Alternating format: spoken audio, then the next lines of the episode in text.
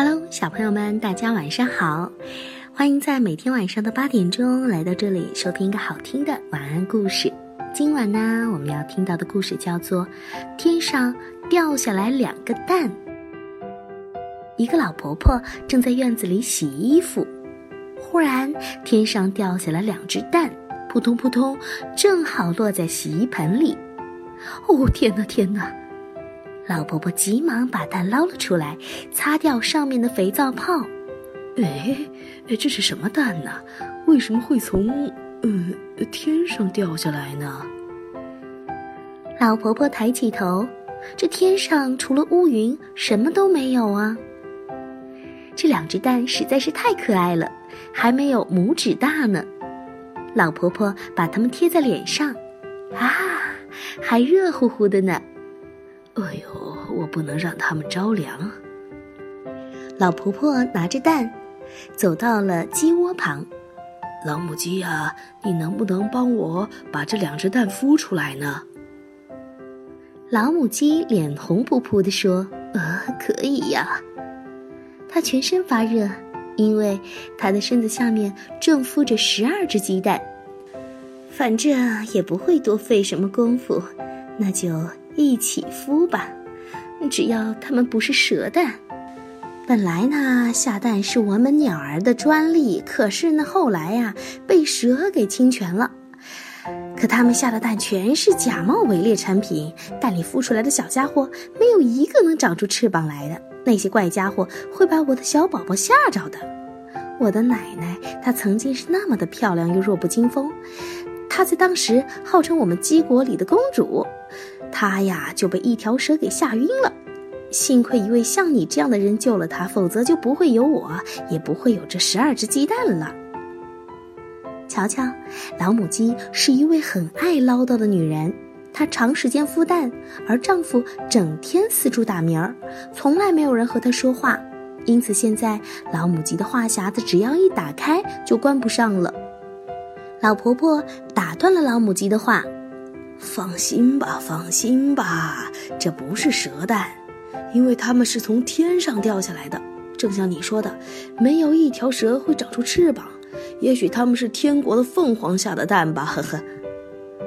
老婆婆一边说，一边把那两只小巧的蛋放进十二只鸡蛋的中间。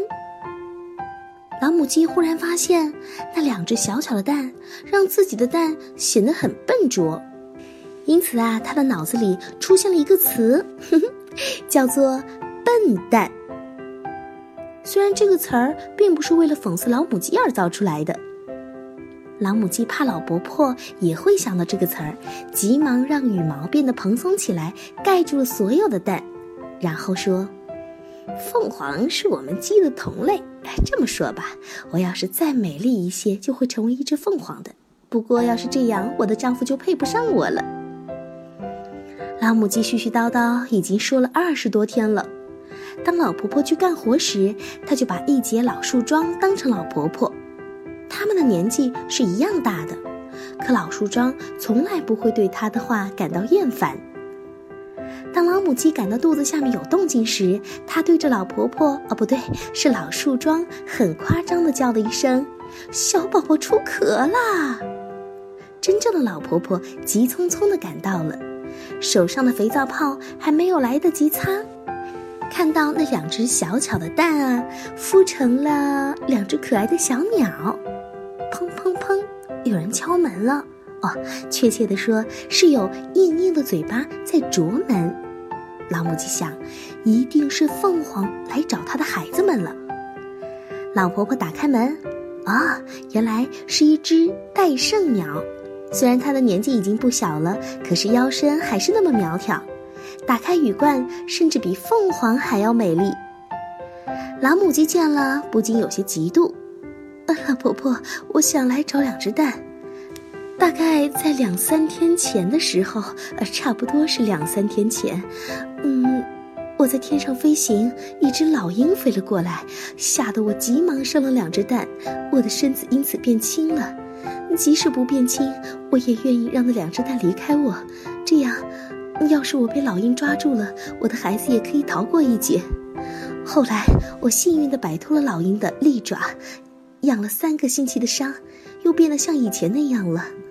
我想找到那两只蛋，把它们孵出来，可以吗？老婆婆指指老母鸡：“哦，我不能送给你两只蛋，却可以送给你两只小鸟。帮你孵出小鸟的好心的女人就是她。”老婆婆对带上鸟说：“你在这住下来吧，和老母鸡一起抚养孩子，再把它们打扮得像凤凰一样美丽吧。”哇，这是一个美丽的故事。虽然老母鸡妈妈有一些啰嗦，不过她还是很善良的，不是吗？好啦，今晚的故事咱们就听到这儿喽。每一位宝贝们，和美丽阿姨说一声晚安吧。明晚好听的故事还会在这里等着你哦。明天再见啦。